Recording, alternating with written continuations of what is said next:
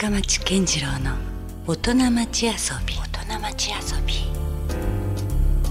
さあ、えー今週遊びに来ていただいているのは写真家の尾形秀美さんです。よろしくお願いします。よろしくお願いします。尾形秀美です。久しぶりやね。久しぶり。もうなんかねこれちょっとね、うん。あの本当話せば長いというか、もう本当昔ながらの知り合いだからね。うん。もう俺が要するに二十歳ぐらいの頃からもうずっと知っている写真家でもあるという。そう。あねのね千駄ヶ谷にはい。深町家があって、その明太ロッカーたちのたまり場まあで。博多のなんかリトル博多みたいなリねトリトル博多みたいな、うんでそこに遊びに行くと、うん。もう見たことないようなうん。映画、あのロシアの映画「リキッドスカイ」を見せてもらったりと好きやったか、いろんなミュージックビデオを見せてもらったり、はい。映画、うん。だからもう本当深町県に行ったら、うん。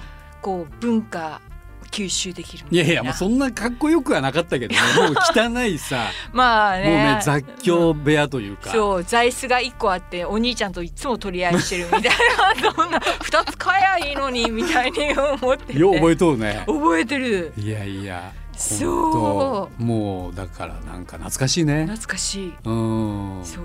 いやだからその頃は本当秀美ちゃんもあの本当これからカメラマンね、プロを目指すというぐらいなうん。そういうタイミングやったしね。そう。でそれでちょうどその頃にまあ私があのでロッカーズのうん。谷信夫うん。さんとうん。一緒にネルソープというバンドやっていそう。て、でそれである時にねなんかその、まあ、カメラマン仲間が、まあ、その中の一人がもちろん秀美ちゃんなんだけども、集まって俺らを撮ってくれるみたいなね、うん。そういうイベントじゃないけどその新宿御苑でね、みんなでこううん。ピクニックしながらうん。撮影したりとか、うんいろいろ懐かしい思い懐かしいね。あの写真まだもうちゃんと撮ってますよ。あの秀美ちゃんから撮ってもらった写真僕ももちろん。あの持ってるし、ううんなんかやっぱりすごく懐かしい思い出というか、ね、うん。なんか今見てもすごく新鮮、うん。あのセントラルパークみたいなねそうねなんかかっこよかったね。もうあの頃だから本当みんなすごいセンスが良くてカメラマンの人たちもねグループ全員、うん。だから本当いい写真いっぱい撮ってもらった記憶しかなくて、そう、うん、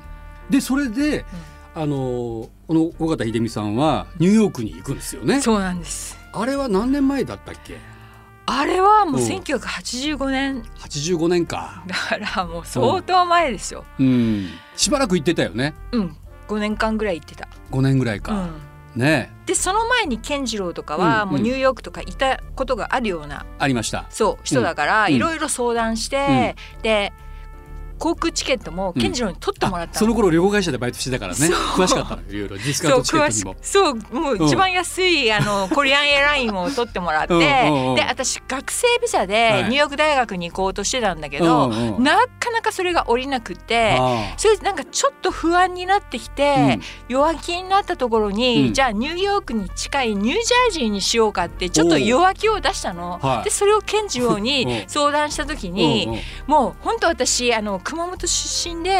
うん。田舎者に見られるのが嫌で、うん。突っ張って東京出てきたらニューヨーク行こうと思って、うんうんうん。じゃあそれでニューヨークに行くのに、うん。ニュージャージーだったら、うんもうめちゃ田舎者って言われるよって言ってあのダイアナ・ロスうんうのん。ライブビデオを見せてくれて、はいみんなどこから来たの？みたいに、うんうん。ダイアナ・ロスが言ってるわけ、うんうん。でもうマンハッタンとか、うん。ブルックリンとか言って、うんうん。だニュージャージーって言ったやつが「Go back to New Jersey」ってみんなから言われてて。ちょっとバカにするようなね。そうそうそう覚えとうそんな風に言わわれるんだよって言われたから、あもうニューヨークまでせっかく行くのに、田舎者扱いされたらたまるかと思って そうやっぱニューヨーク。よく覚えとうね。その話は俺全然忘れとったけどうん、そんなこと言いましたか私？行った。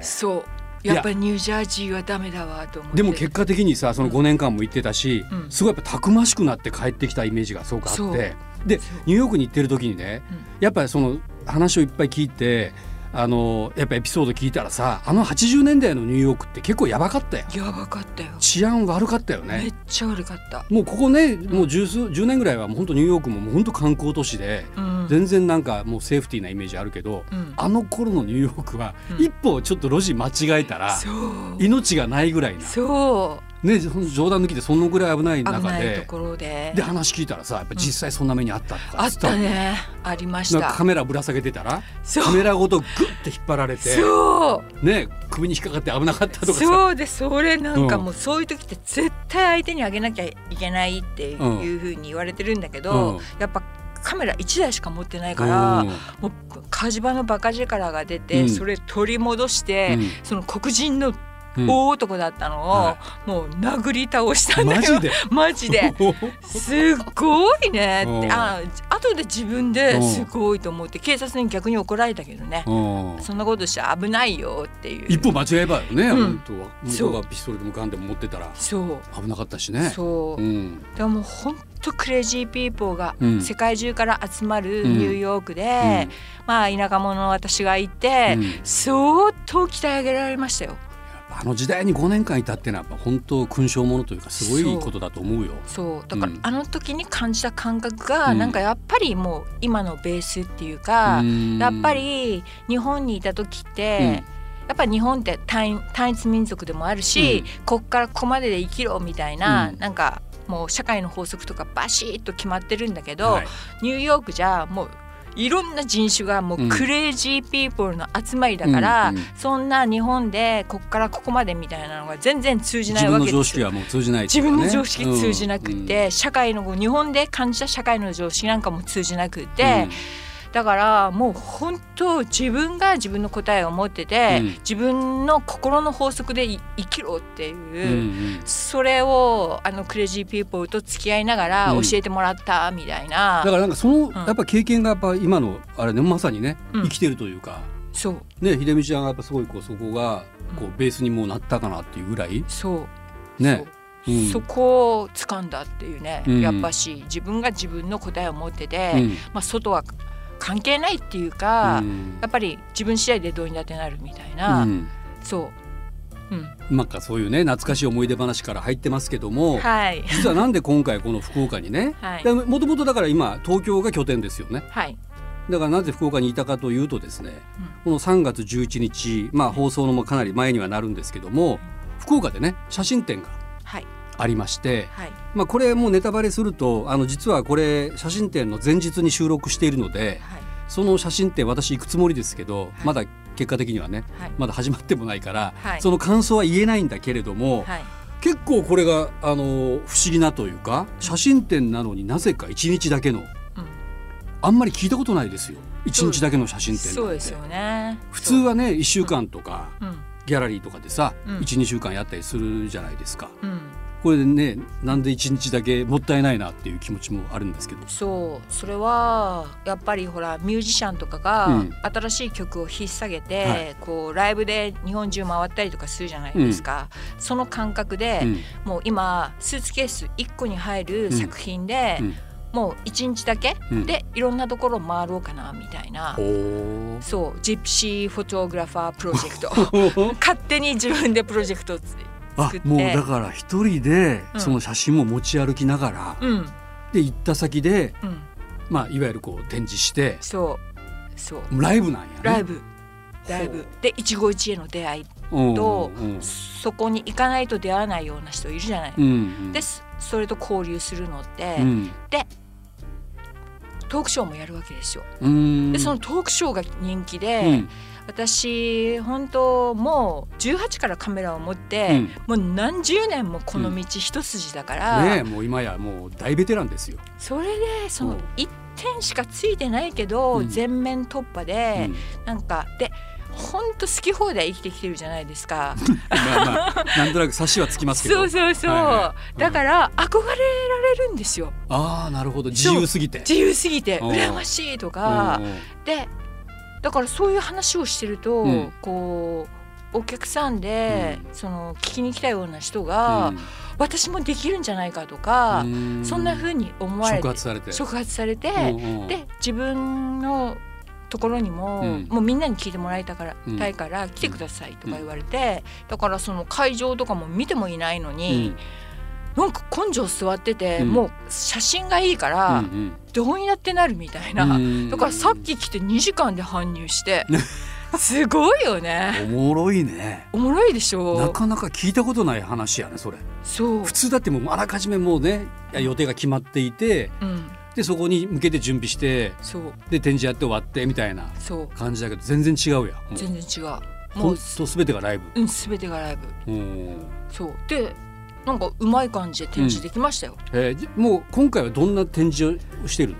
今回はやっぱり私のもう原点っていうか、うん。そのニューヨークにいた時に、はい crazy people とつるんでたじゃないですか。うん。あなたも crazy people ね、まあ私も crazy people なんでしょうけどね。で気がついたら、周りは黒人とプエルトリカンばっかりだったのやっぱり。九州でノリがいいから、うん。うん。なんか血が熱いせいか その血が熱い人たちと、うんうん。あの仲良くなって、うんうん本当私の5年間のニューヨーク生活、うん。こういう crazy people に出会って、うん。本当自分の心の法則で生きるのがハッピーだっていうのを教えてくれたんだなって、うん。これが宝だと思ったわけ、それでもうまあクラブで知り合ったんだけど、うん。で一人一人部屋に呼んで、もう一灯のライトで友達たちのポートレートを撮って、う。んでそれ東京に帰ってきて、うん。最初初めての個展が、うん。そのニューヨークの友達たちの「My Fabulous Friends」っていうタイトルで、ポートレート的な写真展そう。うん。でも影を重要視してて、うん。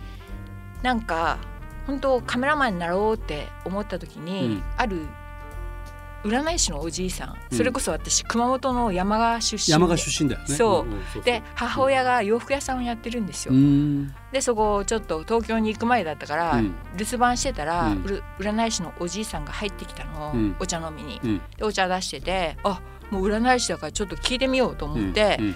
私カメラマンになりたいんですけど、うん。なれますか？って聞いたら、なれるって言われたわけ。うん影に感謝してったらなれるって言われて。へえ面白いこと言うね。そう。うん。でそれ以外なんか湧き水が出るとこ見に行けなんとかとかいろんなこと言われたんだけど、うんうん。もう影に感謝っていうのが、うんもう脳天一撃で、うんそれ以外の言葉がなんか耳に入ってこなくて、うんそれだけが残ってたわけ。影っていうのはもちろん自分にも影ができたりするけどもそれだけじゃなくていろんなあらゆるそう影っていうそううん結構カメラマンってやっぱり光を操ってうん。撮るけど、うん。やっぱ影に感謝ってなんかすごいなと思って、うん。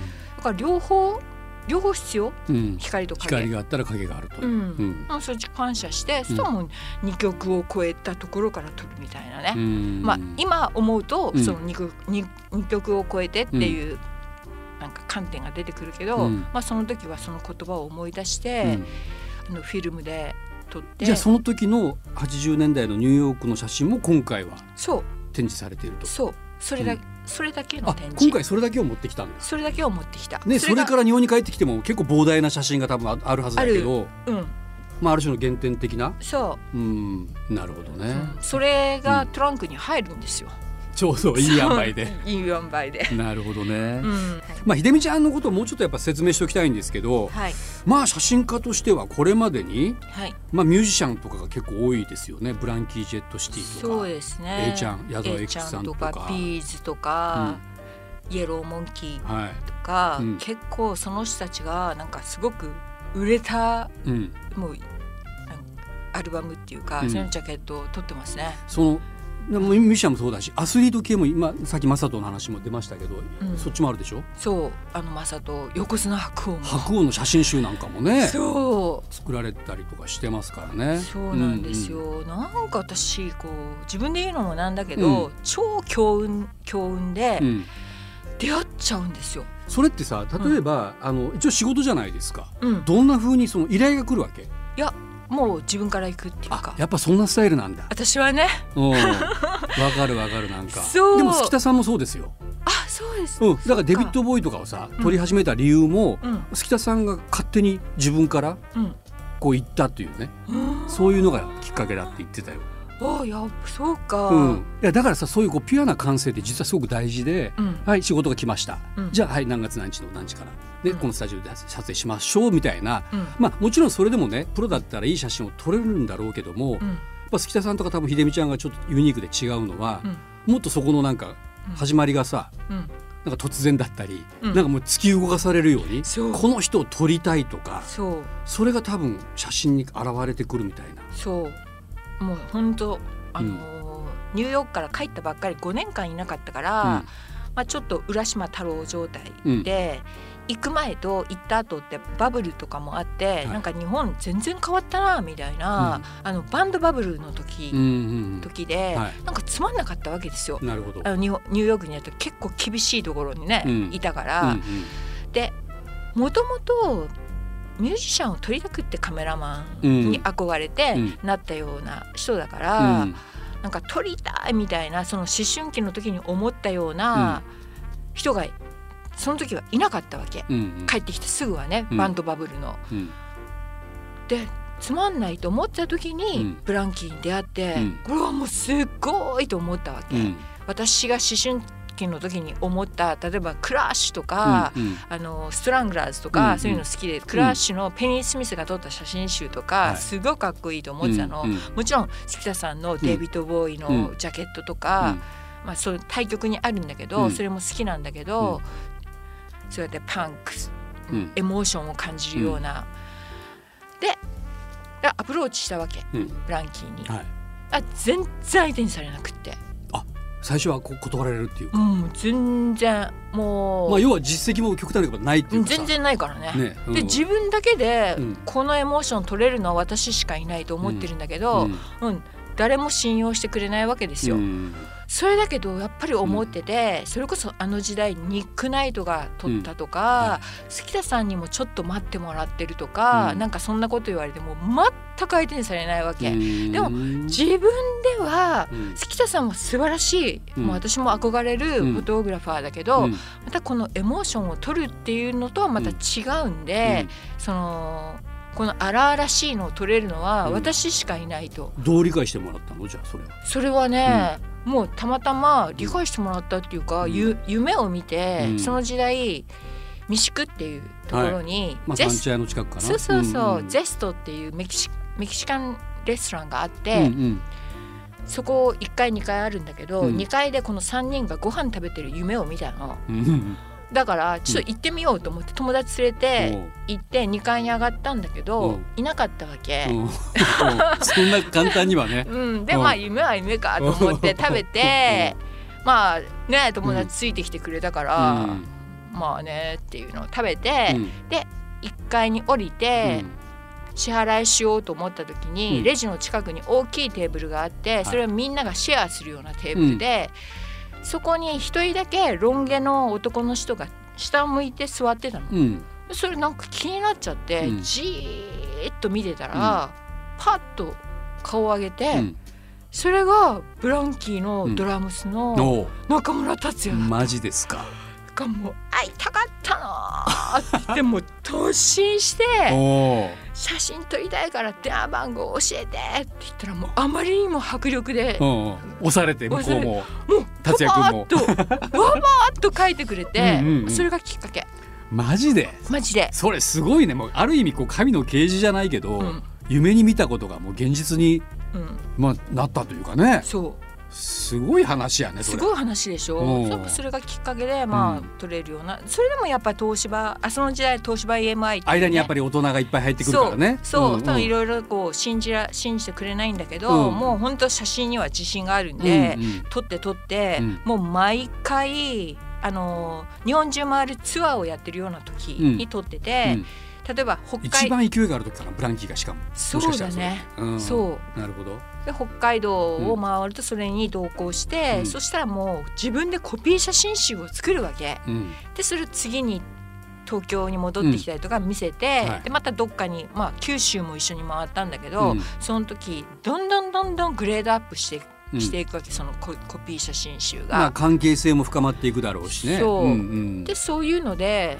まあね写真いいんで、うん、やっぱりそれで証明するしかないじゃん。まあ形でね。形で、うん、それで認めてもらって、まあ、最終的にやっぱりもう名もないカメラマンが写真集出すってすっごい大変なことなわけですよ、うん、だからそれまでもいろんなことがあったんだけど、うん、やっぱ出せたわけ、うん、そこでもう相当認めてもらった。なるほどね。それが一番もしかしたら最初のこう何？日本でのそう。認めてもらったきっかけみたいな。そう、うん、うんそれを出したらやっぱりその写真集をいろんなねそれこそ小室哲哉とかもずっと撮ってたの私。うん、で小室さんとか矢沢さんとか、ビーズとか見て、それからはもうすごく仕事が来るようになって。来るようになったんだけど、それまでは自分で自分のことはすごいと思ってるけど、うんうん。誰からもすごいと思われてないんで まあ夢で見たり夢で引き寄せたり。すごい話だけどね。そう、んそのやっぱりもうほんと写真でうん。見せていくしかないから、うんそこでもう認めてもらうっていう。なるほどね。でもそれのもう連続が今みたいな、うん、だからもうそれでうん。音楽系はある程度仕事を回るようになったんだけど、うんなんか同じとこぐるぐるぐるぐる回ってるのももう面白くない人だし。なんか変変にこう専属カメラマンになるとね。確かにそれはルーティンじゃないけど。そう。うんそれでなんかある時、うん。うんなんか結構いろいろ仕事してたあのミュージシャンたちがもうどんどん解散する時期があって、うんでも私なんかもっと撮りたいわけじゃない。うんはい。でそういう時にマサトに出会ったの。ああ最初のアスリートのきっかけはマサトマサト。うんそれはどんな感じ？それはたまたま近所に住んでたの。それで、うんうんうん。なんかランニングしたりとか、うんなんか国家大のいい若者が頑張ってんな、あみたいな。それまでは全然マサトのこと知らなかった？知らなかった。そう。うん。そうこうするうちにたまたまそのマサトうん。の事務所の社長ハルさんっていうんだけど、うん。知り合って、試合に招待してくれうて、ん。それを見た時に、うん。もう本当リング上で、あのその時代はシルバーウルフっていうリングネネームだったわけ。あーそうなんだ。マサトが本当ウルフになったような感じで、うん。わすっごいと思ったわうん。うん思って、うん。を撮らせてもらってて、うん。うん全然有名じゃなかった格闘技好きな人は知ってるけど。一部の人は知ってるけどぐらいの頃そう、うん。ではこんな若者でうん。これだけ燃えてるやつがうん。やっぱ今の時代いるんだと思って、うん。有名じゃないけどうん。やっぱり魅力的だ。私にとっては魅力的で、うん。撮って貯めたらやっぱり写真集にしたくて、うん。それで出して、うん。そしたら出したと同時うにん K1MAX が始まって、はい。もう完売ですよ。ああいいタイミングでまたこれがマサト自体もすごくドーンとブレイクしてそううんなんかそういうのばっかなの私は。へえ持っとるね持ってるでしょなんかねう。うん。すごい持わってるんですよ。なんかうん白鵬も同じような感じ。白鵬はどんな感じでそれ？白鵬はうんうんもうめっちゃくちゃ私もこうプライベ相撲ートで。業界ってまだ全然違うよ。違うから、うん。全く知らないから、やっぱり普通に仕事でどうのこうのとかあの相撲協会からアプローチしてとか言うんだったら無理だったかもしれない。だって相撲協会におそらく専属いますよ。いいますからね。ね。カメラマン。そう、うん。それももうめちゃくちゃ落ち込んでる時があって、だけどあることがきっかけで、うん。あもうバッとこうもうそんな落ち込んでてもしょうがないみたいな気持ちになった時に、うん。その瞬間にだったら打ち込むことをやろうと思って、だったら作品作ることだみたいに、その瞬間に相撲ってフォトジェニックってなんか降りるわけ私。それまで相撲にそんな興味もなかったの全に然興味ない格闘技は結構好きだけうんうん。ど相撲全然知らないしでも相撲ってあそういやフォトジェニックだよなってなんかうん。ちょんまげは言ってるわ。うんうん。合体はいいわ。うん。いつも着物着てるしこの時代にと思って。また生でさ見たら綺麗なのよねすごく。綺麗。こうもう舞台のように入るというか。そう、うん。でもどうやって撮っていいかわかんないでしょ、うん。だからまたカメラを持って、うん。あの両国に出かけて行ったわけですよ。ででたまたま結構もう本当あんあんの美容ライターの女の子が相撲に詳しかったわけ。うん。それで「いい力士がいますよ」って白鵬って言われて、うん。宮城野部屋っていうところだっていうので、うん。うん。とりあえずもう買ってわからないんで、うん。カメラを隠し持って宮城野部屋に行ったら、見学させてくれたの。でも買ってわからないからカメラをそのまま隠してたわけ、うん。そしたらアメリカ人のトゥーリストが入ってきて、うん。バシバシと取り出して、おうお撮っていいんだと思ってカメラを出して撮ってたら、稽古が終わって、うん。みんなシャワールームに行くのに、うん。白鵬がドーンと近づいてきて「こんにちは」って言って、うん相撲初めてですか?」ってうん。私に言ってくるんで「うん初めてです」ってうん。言って「私あのプロなんですけど、うん。これから取りに来ていいですか?」って言ったら「もちろんよろしく」でそれで始まったわけ。で白それからどんどんどん白鵬それから横綱になってるから。あその時は何？その王子あ大番付としては。大関の頃うん。まだ。うんうんそれからまあでも超メジャーよね大関ま大関だからうん。もうすでにね、ん。そう。でもなんか初日は負けるようなやつだったんだけど。それでそれでも横綱になってそれでうね、ん。もう横綱になった時になんか一門が全員集まって、うみんなで綱編んで、なんか初めて綱を締めるみたいなところも、もう行って、うん。追い出されるわけですよ。うん。やっぱしあのそそういう時は相撲協会のカメラマンとかが来てるからるほどね。うん。なんだお前はみたいな、うんうん。でも追い出されたところに車が止まって、うん。出てくるのが白鵬で。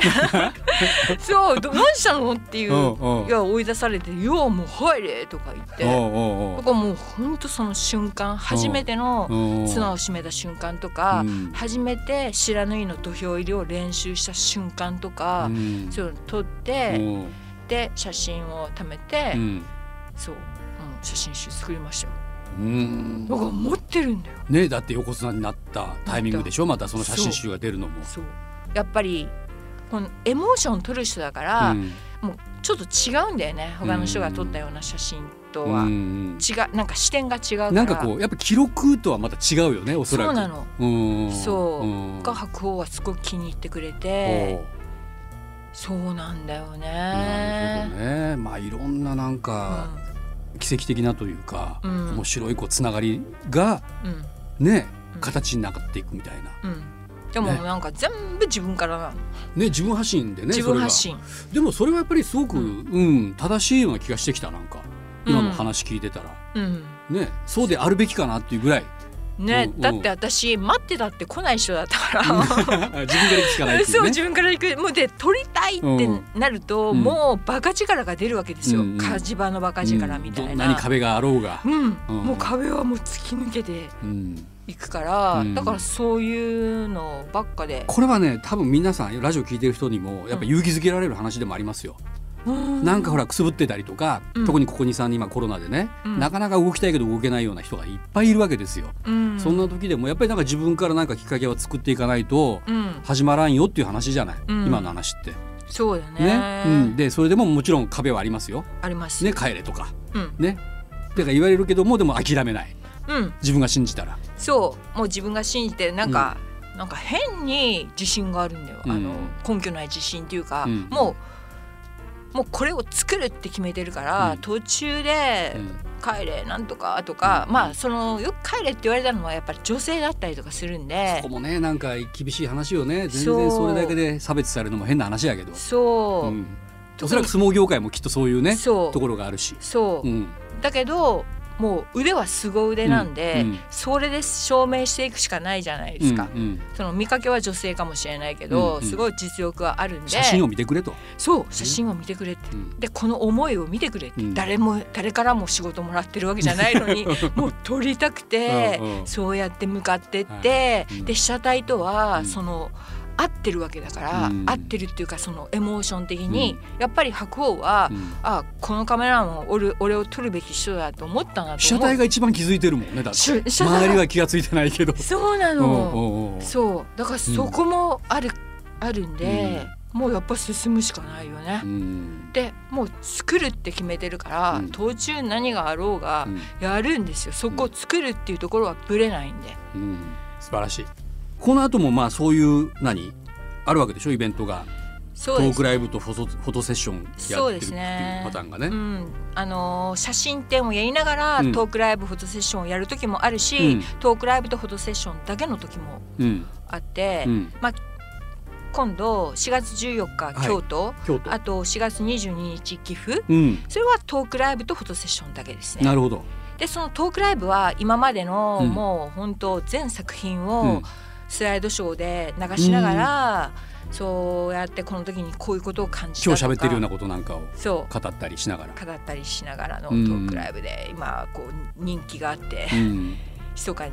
いや面白そうなね。だから、うん。ただの写真展とかやっぱもう基本的にこう生物っていうものは、うん。なんかこう静かになんかね展開していく分だけど、うん。やっぱライブなね、ライブ。うん、感じでこう見れるから楽しそうですね。うん、うん。うんまあ、そういうイベントもね続々続くしあとはなんかどうなんですか？あのホームページとか SNS とかそういうのって秀美ちゃんはあるのかな？うん。あのホームページひでみおがた .com あなるほど。があるし、うん。SNS もまあいろいろうん。やってるんですけど、うんうん。そのコロナが始まった時にやることなくて、はい。YouTube 始めて、あ YouTube チャンネルも始めた。そうで、うん。ちょっと休んでたんだけど、うん。その全国を回るジプシーフォトグラファープロジェクトを始めたんで、うん。うんそれを YouTube で発信していこうと。最近また再し再始動しましたそれも緒方秀美で検索したら、出てくる。デミチャンネル、うん。デミチャンネル。そう。なるほど。秀美のデミを取って、はい、なるほど、はい。まあ、その辺をぜひね、まあ、皆さん気になった方はチェックしてくださいさあじゃあ引き続き来週もまたゲストとしてお迎えしたいんです、よろしくお願いします。よろしくお願いします、はい。ということで今夜は写真家尾形秀美さんでした。どうもありがとうございました。ありがとうございました。Love FM Podcast. ラブ f m のホームページではポッドキャストを配信中。スマートフォンやオーディオプレイヤーを使えばいつでもどこでもラブ f m が楽しめます。ラブ FM.co.jp にアクセスしてくださいね。Love FM Podcast.